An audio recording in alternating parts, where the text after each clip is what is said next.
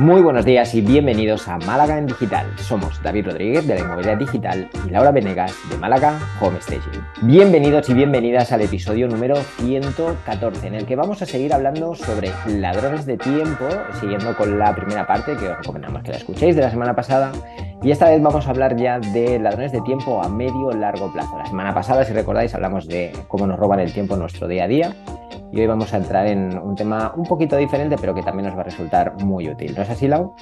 Así es, también, exactamente es eso. ¿Cómo puede ser que se nos vayan, se nos escapen esos objetivos que hemos puesto a 5 años, 10 años y Incluso un año, Espero que todos tengan objetivos, exactamente, incluso a un año, pero espero que realmente todos tengan objetivos, porque esto que, bueno, esto es una frase que a mí la escuché una vez y me encanta decirla, sobre todo en esta época del año, a fin de año, donde ya nos vamos acercando eh, a las navidades y demás, y es como sobreestimamos lo que podemos hacer en un año, ¿no? E infravaloramos todo lo que podemos hacer en 5 o 10 años, ¿no? Que a veces nos, nos corren un poco las mm. prisas. Bueno, vamos, empecemos a pensar qué podemos hacer en el largo plazo y vamos a ver qué cosas nos pueden robar tiempo, nos pueden sacar de, de ese objetivo, ¿no?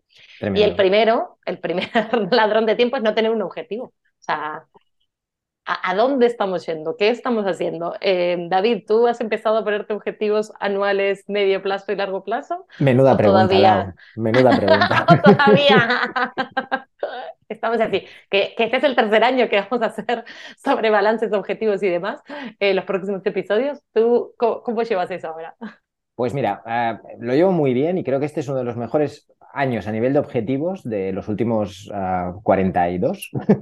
Ah, Muy bien. Ah, la, verdad es que sí que estos primeros años de la inmobiliaria digital pues han sido los primeros años probablemente en mi vida en los que, eh, gracias a este podcast en realidad, y gracias a ti en muchos aspectos, donde he empezado a darle mucha importancia a tener objetivos claros y tener menos objetivos, pero objetivos más definidos, ¿vale? Porque sí que es verdad que es, relativamente fácil coger en enero o en diciembre o en noviembre o en el mes que te venga la inspiración y marcarte una lista de 40 cosas que quiero hacer y que las quiero hacer el año que viene y todas juntas. Y entonces me planifico que si voy a dedicar tres meses a esto, un mes a esto, una semana a esto, dos horas al día a esto y al final acabas por no hacer nada o, hacer todo lo contrario y es un auténtico desastre. Entonces, mi aprendizaje ha sido lento, yo, yo soy así, soy de aprendizaje lento, eh, yo le llamo aprendizaje caracol Ah, pero bueno, he ido aprendiendo, he ido mejorando.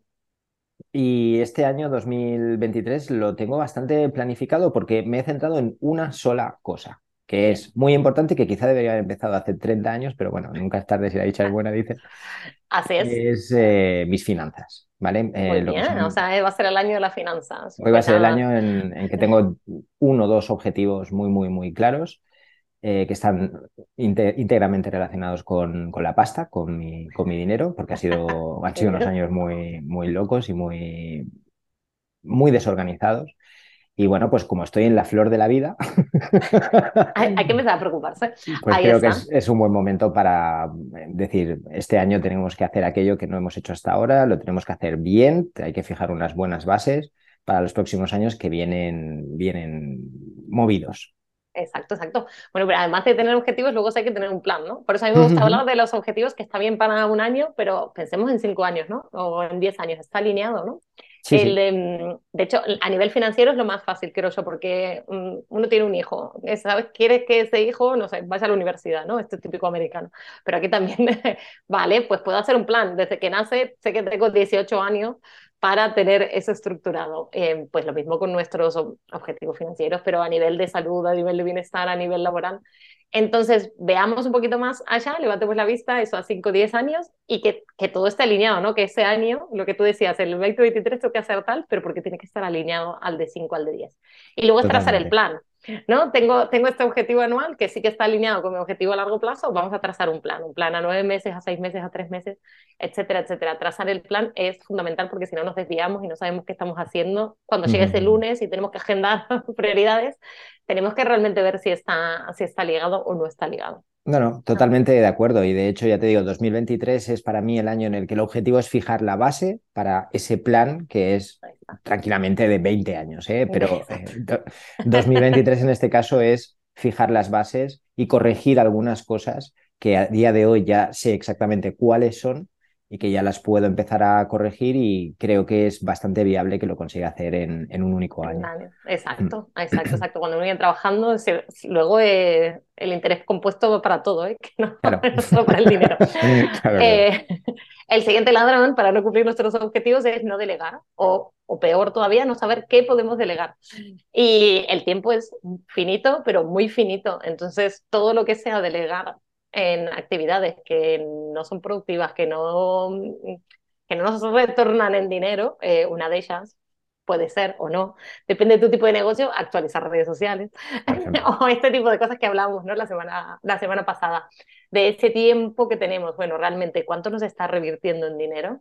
Em, preparar la facturación de la empresa, pues no podemos contratar a alguien, no podemos delegarlo, podemos ¿Qué podemos hacer? Y eso es fundamental y creo que es lo más difícil. Aprender que no todo tiene que estar hecho por nosotros, ni, ni de la forma que nosotros queremos, sino que podemos delegar en otras personas. Es difícil, ¿eh? Y yo ahí me pongo como claro ejemplo. A mí delegar se me hace una cuesta arriba, un infierno total. Pero reconozco que es verdad. O sea, hay muchas cosas que pensamos que solo nosotros las podemos hacer o que nadie más nos las va a poder hacer tan bien pero luego cuando miras atrás dices, es que ni siquiera yo las hago tan bien como creo que las estoy haciendo. O sea, en realidad hay muchas cosas que, que podemos intentar. Eh, también es verdad que depende de en qué momento estés. ¿eh? Si estás empezando, tienes poco presupuesto, pues dedícalo a lo que realmente eh, te va a permitir. Es importante, exacto. Exacto. O sea, si en un momento tienes que hacer tú las publicaciones, pues las haces tú y ya está. Pero a la mínima que puedas, quítate eso encima, porque de verdad, dentro de una empresa hay cosas mucho más importantes que publicar en Instagram cada día. Eh, que puedes derivar esa parte a otro y tú dedicarte realmente a lo, que, a lo que va a hacer crecer tu negocio o tu familia o lo que sea, ¿vale? Es decir, eh, intentemos localizar esas cosas que aunque pensemos 100% que nadie las puede hacer tan bien como las podemos hacer nosotros, eh, probablemente sí.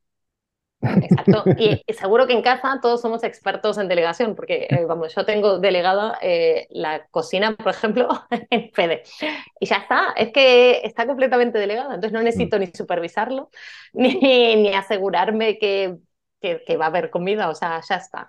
Entonces, eh, eso es importante, el delegar al principio, que también tenemos un episodio sobre esto, al principio, pues estar encima, hacer las revisiones, estar seguro, pero luego ya confiar y desligarnos completamente. Entonces, a nivel laboral, eh, más importante todavía, confiar en quienes estamos haciendo, entrenarlos bien, hacer una supervisión, pero luego dejarlo ir y de vez en cuando, eh, cuando sea pertinente, puedes revisarlo.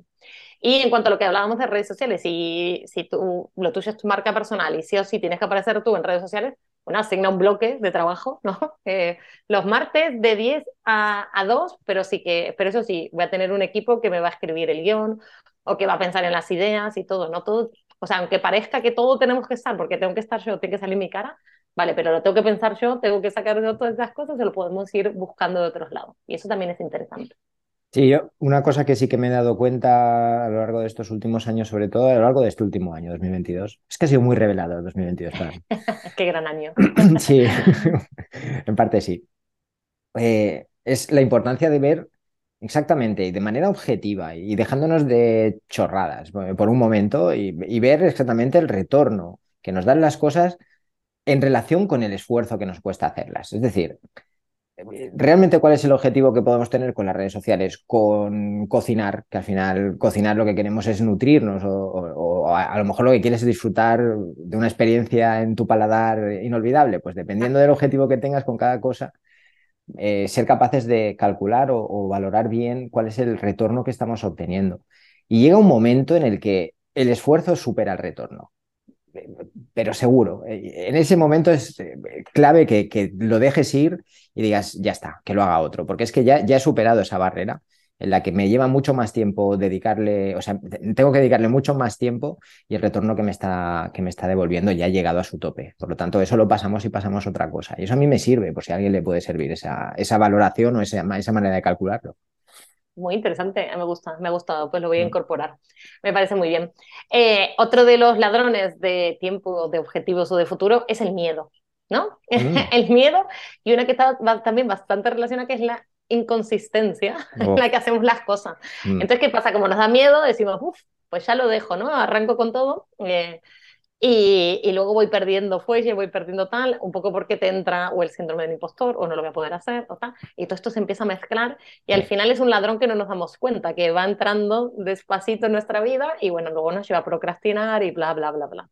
Entonces es algo a tener en cuenta y a estar alertas, que no nos aparezca. Ah, realmente el miedo es algo que yo creo que está presente en todas nuestras, en, todos nosotros y eh, sí que lo podemos llevar mejor o peor pero dejar que se apodere es, nos va a quitar muchísimo tiempo. Y vamos a empezar, por ejemplo, una cosa que suele pasar y es bastante habitual y que yo he visto mucho, es empezamos a darle muchas vueltas a las cosas, empezamos a pensar mucho las cosas, gastamos más tiempo pensando que haciendo, gastamos más tiempo calculando posibles cosas que van a pasar que haciéndolas y viéndolas. Y es que al final, hasta que no las hagamos, no podremos valorar el resultado. Que no digo que no haya que hacer, que haya que hacer las cosas sin pensar, ¿eh? Que yo las haga así, no digo que haya que hacerlas así. que sea lo mejor.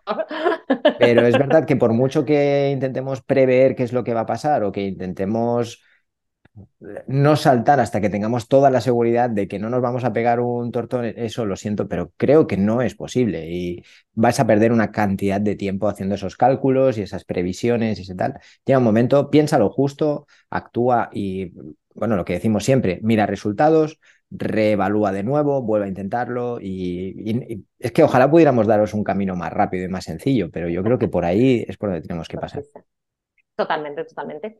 Y bueno, el último ladrón que tengo para objetivos a largo plazo es no priorizar, eh, no priorizar lo importante sobre lo urgente y esto aparece eh, cada vez que hablamos de productividad, de miedo, dieta, priorizar, priorizar y va totalmente relacionado con lo que decías tú, de tener los objetivos claros para un año, las metas claras y trazar ese plan. Sí, sí, o sea, eh, las cosas, y además es que hay algo muy curioso. Es difícil priorizar y para mucha gente es, es muy difícil porque parece que todo es importante y que todo se tiene que hacer. Pero en el fondo lo sabemos, en el fondo sabemos lo que tenemos que hacer y lo que puede esperar. Y yo creo, y, y igual me equivoco, ¿eh?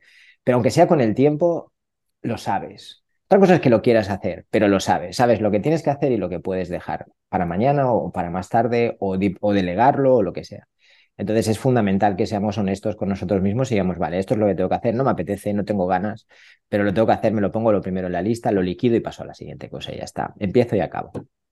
Totalmente, totalmente. Bueno, ¿y qué hacemos con estos ladrones? Eh, y algunas cosas ya las vimos claramente, que eran escribir nuestros objetivos, por supuesto, pero luego revisarnos, revisamos ese plan, tenemos el objetivo, tenemos el plan anual y lo tenemos que revisar una vez por semana por lo menos. Eh, mm. que, que, tu plan es más fácil, pues una vez por mes, pero hay que revisarlo. Esto es como el gimnasio, ¿no? Si que nos queremos poner musculosos, pues tenemos que saber dónde empezamos y a dónde estamos llegando y la única manera es un poquito revisando de forma regular, vamos a decirlo. Sí, por eso. Eh, no, bueno, decía eso, ¿no? Lo que hablábamos siempre de los esos objetivos que sean a corto, medio y largo plazo. Al final, si tienes que revisar, pues decir, oye, eh, estoy llegando aquí, he cumplido esto, no lo he cumplido, pues a, lo mejor hay que recalibrarlo todo. Pero de alguna manera, pues tener algo donde, donde agarrarte y decir, vale, estoy llegando, estoy avanzando, he dado un pasito, bueno, pues un pasito es algo. O no estoy avanzando nada y, estoy donde estaba hace un año o peor, estoy más atrás, ¿no? Bueno, eso sería más triste todavía. oye. Pero nos pasa, nos pasa a todos, es que nos pasa a todos. Es así. Y, luego lo interesante es trabajar con una cuenta atrás, ¿no? De lo que hablábamos, estos mm. objetivos anuales, luego mensuales, luego semanales, es fundamental, aunque parezca una tontería. Y luego casi diarios, o por lo menos de los lunes a la mañana para organizar la agenda. Pero eso sí que es fundamental. Sí, la cuenta atrás al final lo que nos ayuda, yo creo, es a, ser, a mantener esa exigencia con nosotros mismos, ¿no? Es, eh, ya que nosotros a veces, pues, nos damos ese, ese margen. Ese, margen. La cuenta atrás es, es, la pura realidad y la pura verdad. Y yo creo que parte de esto, y voy un poco a, en general, ¿eh? todo lo que son objetivos, lo que es ladrones de tiempo y demás, pasa porque seamos honestos con nosotros mismos. hay, que, hay que ser muy sincero con uno mismo y decir, voy bien, no voy bien, y si no voy bien, tengo que cambiar, y por mucho que yo crea que sí o que esto lo tengo que hacer de esta manera, si veis que los resultados no están siendo, si no se están llegando a los objetivos, algo hay que cambiar. O cambiamos los objetivos, o cambiamos el plan, o cambiamos la manera de hacerlo, o dejamos y apagamos Netflix de una puñetera vez, lo que sea, pero algo hay que hacer. Desuscríbanse. No, eso no. me borro del podcast de lado y que no hay...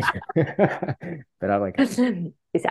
Eh, muy bien, con esto llegamos al cierre. Tengo, tengo un libro para esto que es el 10% más feliz, el 10% happier.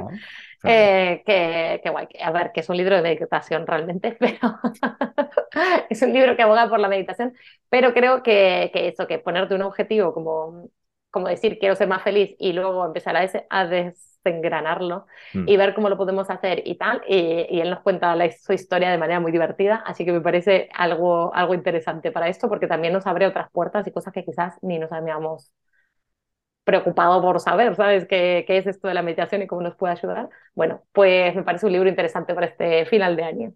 Estupendo. Yo no tengo libro, pero sí que voy a recomendar al menos la herramienta que a mí más me ha servido para todo esto, ¿vale? Que es eh, tener siempre una libreta y un boli encima. Y voy a explicar por qué. No es tanto tener la libreta de boli para apuntar aquello que tienes que hacer. Esto a mí me sirve, pero cada uno puede hacerlo en el móvil, las notas o mentalmente. A mí me da igual. Mientras lo tengáis claro lo que es, que lo hagáis. Pero yo la libreta sobre todo la uso para hacer esa autovaloración o auto...